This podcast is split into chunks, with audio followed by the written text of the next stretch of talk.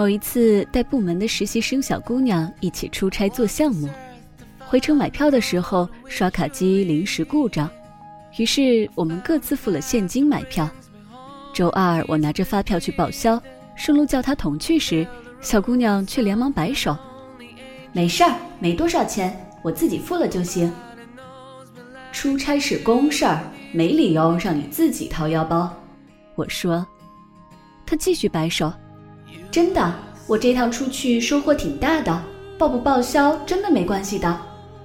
你这是想做救难的子贡吗？今后没人愿意出差，我可只找你哦。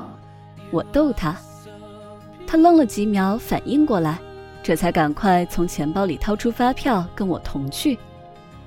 从财务室回来的时候，他忽然没头没脑的冒出了一句：“姐姐，其实我真的不是一个爱钱的人。”不报销也没关系的，是吧？可是我爱呀，特别爱，你就当是陪我吧。我顺口回答他。他莞尔，抱住我的胳膊撒娇。你不知道，我们面试的时候有个同学可搞笑了。面试官告诉他说，实习期月薪两千五，他居然回答了一句：“两千五太多了，实习的时候是来学习的，给我一千。”够每天的交通费就行了。他又说：“我当时真的震惊了，好担心，万一公司看中他这么大无私的精神，把我们都赶走，只留下他一个人呀。所以你就连报销都不敢来了。”他涨红一张粉脸，小心翼翼地看向我：“我就是担心公司会觉得我是个眼界狭窄，只向前看。”不愿意奉献和付出的人呀。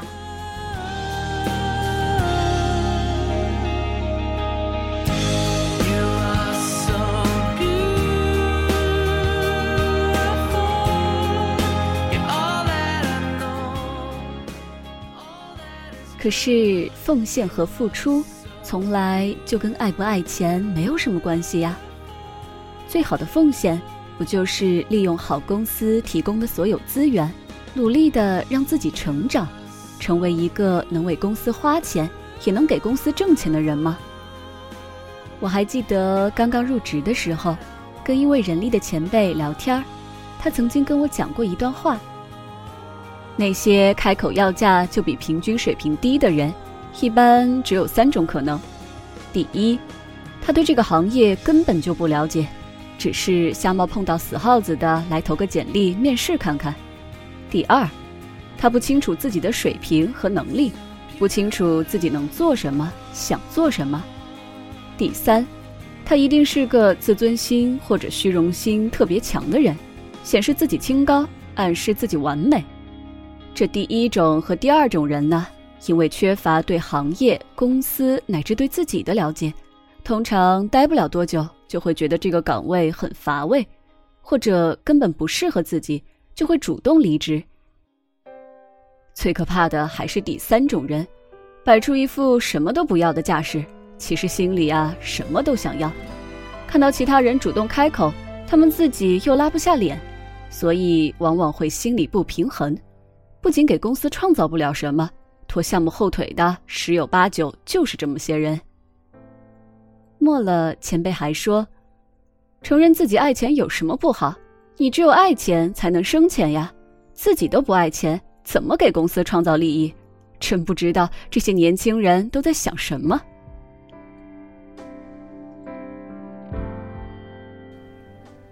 我带过的最成功的实习生，好像也并不是最会给公司省钱的那个，相反，他会主动的来找我讨要各种资源、培训和出差的机会。我曾问过他为什么这么喜欢出差，而他给我的回答简单坦诚到粗暴：“因为钱多嘛，拿的钱多，我才越有动力好好干下去，不断逼自己去提高。只有有利可图的时候，才值得拼命呀。”而他独立带项目的时候，离进公司还不满一年。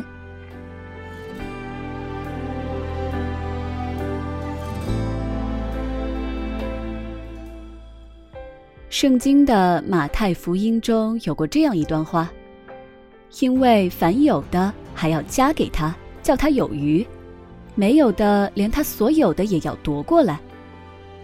这句话常常被某些伪公知借去作为攻击资本经济，是富者越富、穷者越穷的理论依据。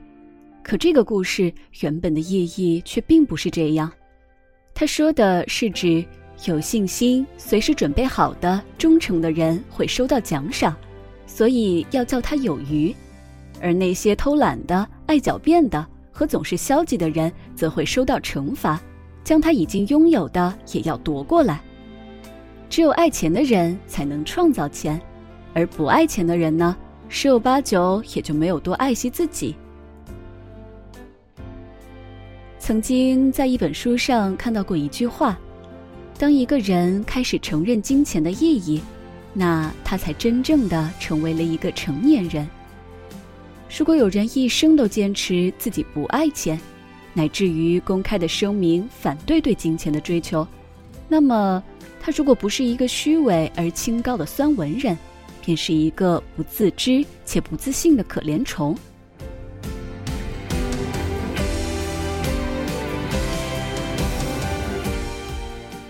我想起认识的一个姑娘，毕业之后一个人孤零零的北漂，每天下班抱着电脑到咖啡馆蹭网，点一杯最便宜的咖啡，一直做到打烊，顶着服务生鄙夷和怀疑的眼神，写一篇又一篇的软文，接一个又一个的广告。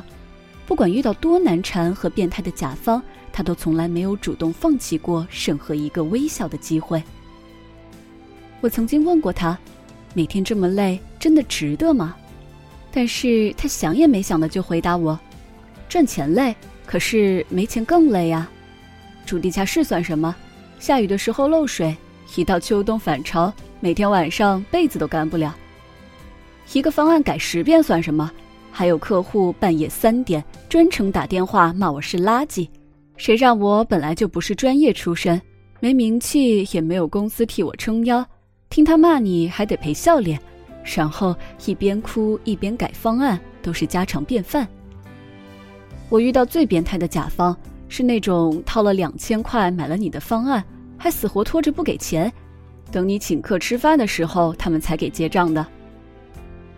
我天天中午顶着大太阳坐好几站公交车去甲方的办公室守着负责结账的会计吃饭回来，在大厅里站到腿肿。才在第三周拿到钱。末了，他还苦笑一声：“生活简直就是《甄嬛传》的现实版。你以为自己不争不抢，守好本分就行了？可是生活不会轻易放过你呀！住房、看病、交际、学习，甚至是结了婚、有了小孩，哪一样会因为你安分守己就少从你口袋里掏点钱呢？”我也是想了好多个月才明白，与其被钱逼着向前走，还不如我自己主动去追求它，趁着年轻多赚一点，省得到了四十岁的时候还得操心房贷。说着这些话的他，终于在五环以外为自己交清了一间四十平小居室的首付。没钱就没自尊，没钱就没底气，我现在就是后悔。当初穷酸爱面子了那么些时间，多亏呀！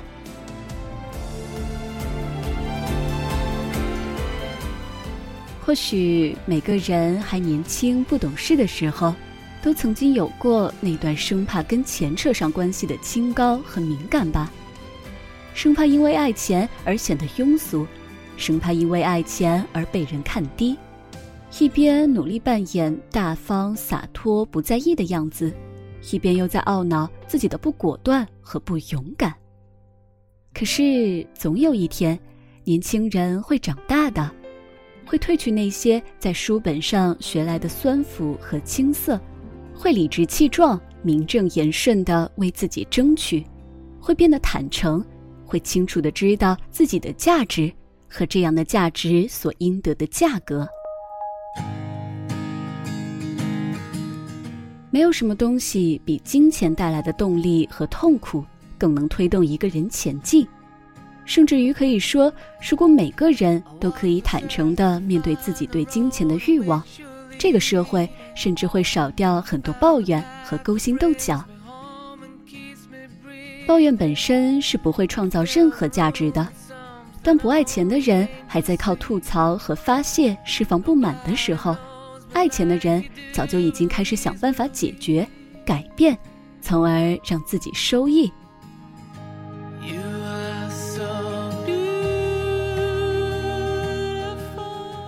当声称我不缺钱也不爱钱的人还在暗地里使绊子、拖后腿、说风凉话的时候，爱钱的人呢？则会让自己跳出斤斤计较的小圈子，让自己能够看得更远更长，摆脱任何微不足道的如讽刺的阴谋诡计，让自己向更明亮的地方、更有钱的地方奔跑。所以，爱钱呀，为什么不呢？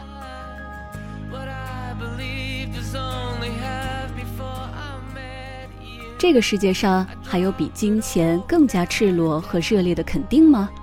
还有比金钱更加温热和实际的回应吗？还有比金钱带来的富足、笃定更让人安心的感觉吗？你能创造多少价值，就能得到多少回报，这是个冷冰冰的商业社会最公正也最美丽的逻辑。我就是爱钱呀，如同爱秋日狭窄的一抹夕阳和夏天黎明草坪上的薄露。